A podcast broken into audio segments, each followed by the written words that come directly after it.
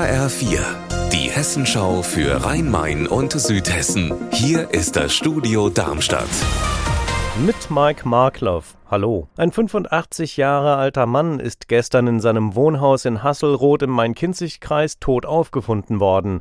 Die Staatsanwaltschaft in Hanau und die Polizei haben heute mitgeteilt, dass seine Ehefrau unter dringendem Tatverdacht steht, ihn getötet zu haben. Tobias Weiler-Mattes, woran ist der Mann gestorben?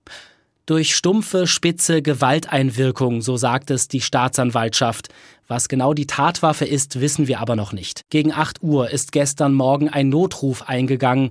Der Arzt konnte aber nichts mehr für den 85-jährigen Rentner tun. Laut Polizei und Staatsanwaltschaft ist seine sechs Jahre jüngere Frau noch am Tatort in Hasselroth festgenommen worden. Hintergründe und Motiv sind noch unklar.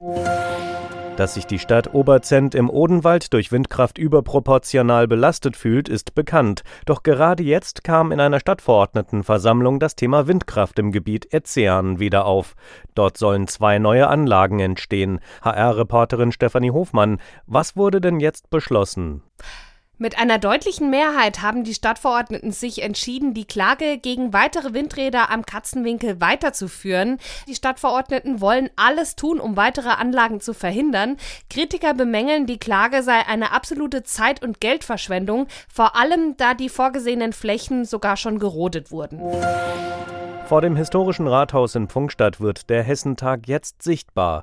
Die hessische Polizei hat dort traditionell vier Wochen vor dem Start ihren Hessentagslöwen aufgestellt. HR-Reporter Raphael Stübig war dabei.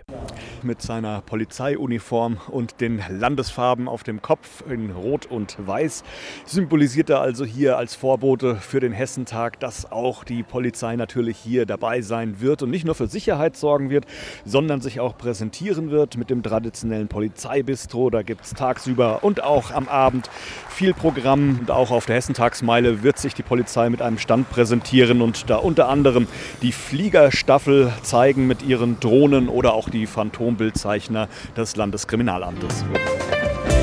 Unser Wetter in Rhein-Main und Südhessen. Viel Sonne auch heute Nachmittag bei Werten um aktuell 17 Grad in Werheim-Oberhain im Hochtaunuskreis. Ihr Wetter und alles, was bei Ihnen passiert, zuverlässig in der Hessenschau für Ihre Region und auf hessenschau.de.